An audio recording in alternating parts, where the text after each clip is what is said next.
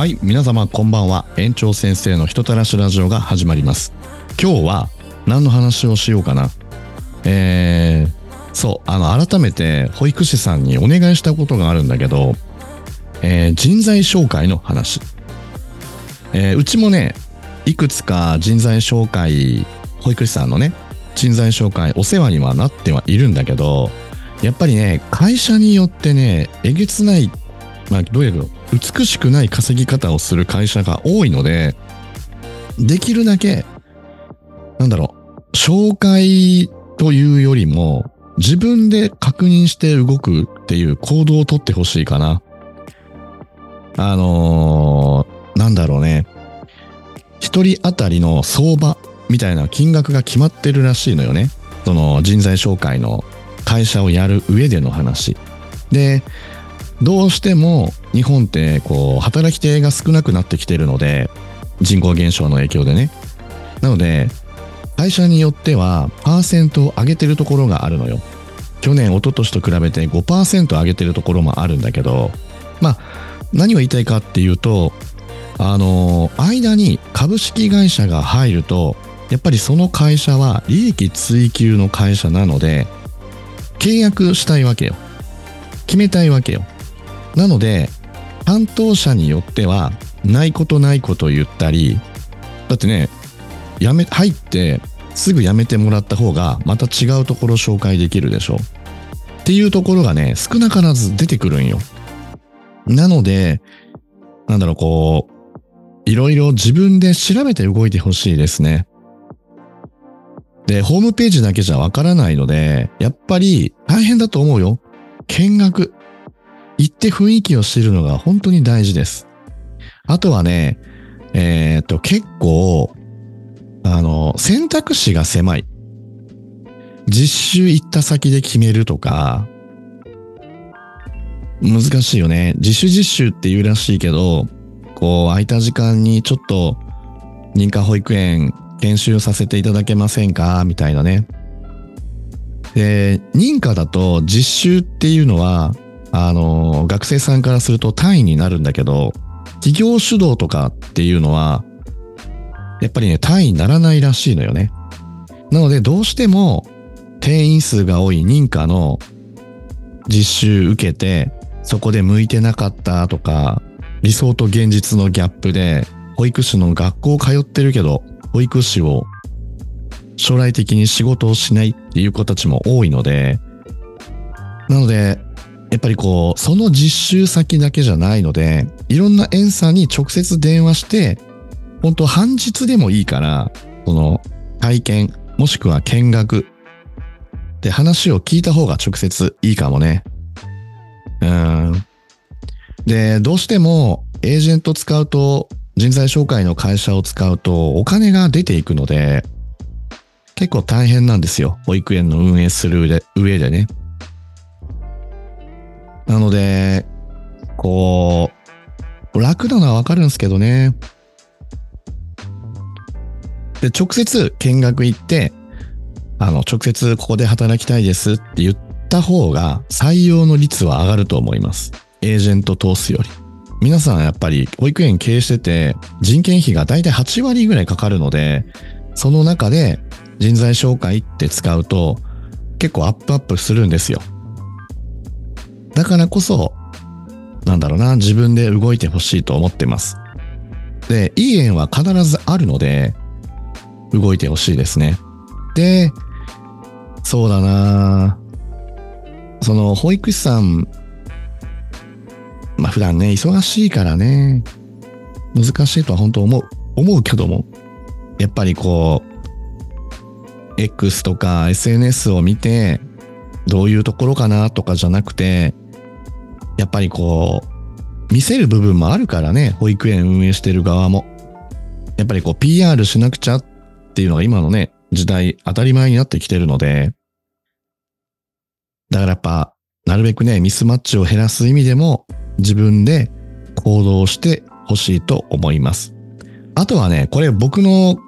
悪口になるのかな。学校も悪い。あのー選択の幅が少なすぎるというのかな。やっぱり学校って、そうね、就職させてなんぼみたいなところはあるんだけど、なんだろうね。その紹介する、なんだろうな、総務というかな、就職課みたいなところの先生のさじ加減次第な気もするんよね。いろいろね、この業界にいると、なんだろう、専門学校の先生が、この保育園行きなさいみたいなとかあるみたいなのよ。特にね、まあ、その学校名出さないけど、去年の話するとね、4人ぐらい、そこの専門学校なんだけどね、そこは。の子が別々に見学に来て、なんかこう、先生の言うところになんか行くような流れができてて、それがすごく疑問に思ったので、外を知りたいと思って見学に来ましたで、見学するときにうちの園がちょっとよそと違うような形だったから見に来たかったんですっていう話を聞いたのよね。で、それ大事だねって。やっぱり自分の目で見て、ちょっと園長先生の思いとか、一緒に働くであろう現役の先生から直接声を聞くのが一番大事だと思う。みたいな話はしました。結果、まあ、どうなったかはわかんないけど、うちの園にその4人は申し込みとかなかったので、まあ多分、その決まってるようなところに行くのかもしれないね。行ったのかもしれないね。そう。だから、なんだろうなこっちもね、なんか、そういう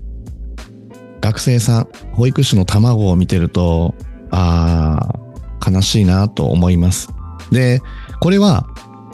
僕の今のちょっとした願いというか、願望希望？なんだろうな。認可の先生たちで、社会福祉法人とか、株式会社、株式会社がない方がいいのかなどうしても株式会社が入ると、営利団体の目的の会社になってしまうので、ちょっと色が違うのよね。なので、認可の園長先生たちで、保育の学生さんたちと何かこう、つながるコミュニティを作ってほしいなと思ってます。なんなら、自分もそれ動こうかなって最近思ってるんですよ。あまりにも、なんだろう、株式会社の保育園の方が、なんだろうな、上手。いろんな意味で。で、やっぱ不器用なんですよ。社会福祉法人で運営する保育園さんって、利益追求したことがないので、なので、なんかそういう集まりを作りたいと考えてます。まあ、僕の身近なところから少しずつですね。で、何が一番大事かっていうと、あの、会う保育園、会わない保育園の前に、保育士さんが思ってる、卵とかでもいいけどね、卵さんが思ってる、なんか、理想をちょっと意識を変えてあげたいかな。うーん。いや、まあ難しいな。とにかく、会ってこういう形だよっていう見学できる場所を増やす。フラットにね。フラット、違うな。えっと、今、カタカナか、ひらがなかでわからなくなったな。えっと、そう。気軽にだね。気軽にこういう縁があるけどどう？みたいのをみんなでこう見学に行ける仕組み作りたいなと思ってます。どうしても行政が挟んだりとかすると硬いんよね。あの、書類の手続きとか、やっぱこう硬いので、例えば、なんだろうな、人材紹介の会社を使って一人何十万って払うのを考えたら、言い方悪いけど、一人分の金額を投資だと思って、その金額予算作って、みんなで一年間こういうことをやっていこうよっていうお金にした方がいいと思ってます。でしかもまあ、ラジオで言えないようなネタもいろいろ考えてるんで、これはまだね、やりたいって思ってるけど、動いた時に報告できると思います。本当にね、こう、もったいない。いろんな意味で。だから保育士さんをね、これ以上、なんだろう、辛い思いはさせたくないなっていうとこもあるんですけど、ま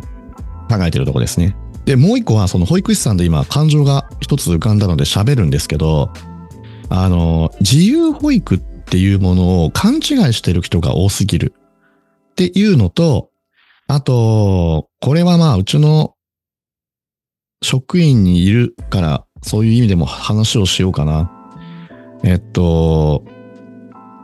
親しき中にも礼儀ありっていうことわざがあるんですけど、あんまり仲良くなりすぎたりとかすると、遠慮しなくなるんですよね。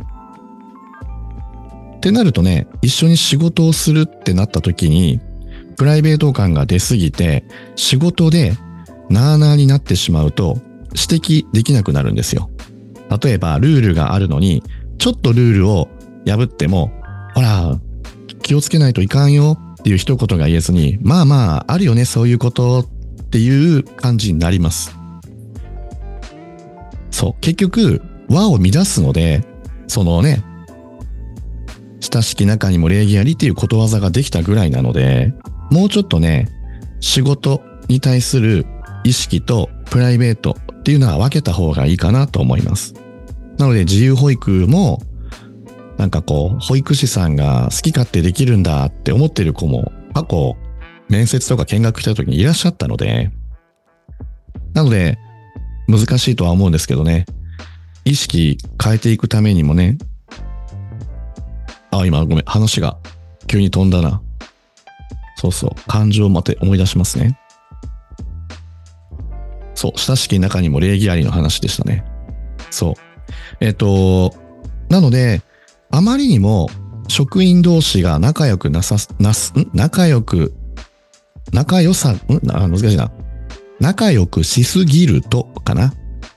やっぱり、あの、仕事に対して悪影響が出ます。うん。この話は、えっ、と、近々するんですけど、やっぱりね、楽を覚えてしまうんですよ。仲良し小良しだと。なので、仲良し小良しがやりたいのであれば、まあ、部活でやったらいいし、仕事っていうのは、イコール対価としてお給料をいただくので、部活とは違うんですよね。なんか、その辺はまあ僕の失敗だなっていうのは、この1、2年で一番学んでるところです。あの、前もあったんだけどね。なんだろう、働きやすい職場を作ろうと思っていたら、一部の人間に都合のいい職場ができていた。それは良くないよねっていうので改善しようと思っていろいろ動いた結果、あの、仲良し小良しになってしまい、えー、っと、指摘する人がいなくなり、ルールが変わり、曖昧になり、楽を覚えていく職員が増えた。っていうのがまあ、僕の中で去年の失敗でもあったんですけどね。でまあ、それはなぜかって言ったら、まあ僕の影響もあるんですけど、やっぱり職員さん一人一人の意識もだし、あの、和を乱す人はいます。本当に。その職員さんの影響力っていうやつですね。一人の職員がそういうことをやっていくと、やっぱり楽な方に人間染まるので、なのでもしこのラジオを聴いてる経営者の方がいらっしゃったら、いかにそういう悪影響を持つ職員を薄めるか、もしくは採用をしないか、あとはもう言い方ものすごく悪いですけど、よそに行ってもらう努力をするかをした方が長い目で見たときに、今いる保育士さんたちが、なんだろう、伸びます。やっぱりそういう悪い方向に影響力を持つ子が一人でもいると楽な方向に行って、結果、その人のキャリアをダメにしていくので、周りの人もね。で、楽を覚えて、権利主張ばっかり言う、みたいな形になるんですよ。なので、もし経営者の方いらっしゃったら、その辺は意識してほしいなと思います。まあ僕がね、それで失敗して今大変なことになったので、今じゃないな、去年か。本当大変だったんで、そう。もう、一番ダークサイドに落ちてた部分ですね。というので、ちょっとまあ、話が2つになっちゃったんだけどね。なので、話を最初の話題、やっぱり人材紹介はなるべく使わないでねっていう話です。でね、あれ、どこの会社かわかんないんだけど、勝手にうちの園の情報を媒体にして、そこから連絡があって、あ、連絡、そこからじゃないな。経由で連絡があるよね。あの、別のサイトで見た給料と、うちの求人の載せてるサイトの金額が違うんですけど、どういうことですか？みたいな問い合わせね。その、本当迷惑なよね。あの、うちホームページに、費用とか全部、費用じゃないな。えっと、お給料っていうのは全部載せてるんですよ。あの、言った言わないをなくすためにね、あの、求人見た？って、うちの求人のサイトに金額全部載ってるので、理解できなかったらちゃんと話しようねっていう形でちゃんと載せてます。なんだけど、知らないホームページ、知らない会社さんのうちの園のところがあるらしくて、そこでは金額が全然違いますと。なんかその勝手に載せるのもだし、金額間違うのも本当やめてくれんかなっていう。いやまあそれがね、人材紹介の会社でもあったんですよ。おいおいおいって感じですね。そう。でね、もしね、それを今のね、働いてる職員が見たら、なんで金額違うんってなるやんっていう。うちはもうみんなベースは一緒で、どれだけ子供たち、保育園、地域保護者に還元できるかでお給料が上がるような仕組みになってるので、そうです。なのでね、金額が違うことはまずありえないですね。それをなくしたくて、その給料の仕組みにしているので、もうだからね、そういうミスマッチ、どっちなんだろうっていうのがないように、やっぱり直接、直接もう、保育園に連絡を取ってほしいと思います。はい。まあ、今日はちょっとこの話で終わろうかな。なんかね、本当にもういろいろ落ち込むことが多いなと思ったんですけど、あのね、前々回ぐらい、まあ、愚痴を言ってたと思うんですけどね、やっぱりダークサイドに落ちるの大事だなと思いました。負けてられるか？っていうね、こう、やる気？いいやる気スイッチじゃないんですけどね、なんか、負けたくないぞっていうスイッチは入るので、やっぱりね、落ちた分上がるしかないってよく話を聞くじゃないですか。その通りだと思います。あとは、やっぱりね、意味があっての、そういうことが起きるんだろうなっていうね。